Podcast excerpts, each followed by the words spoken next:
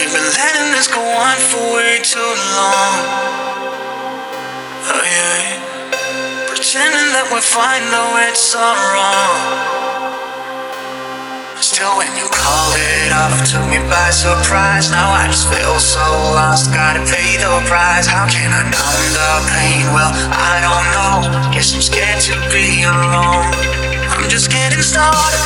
I'm living the life. I'm pushing my troubles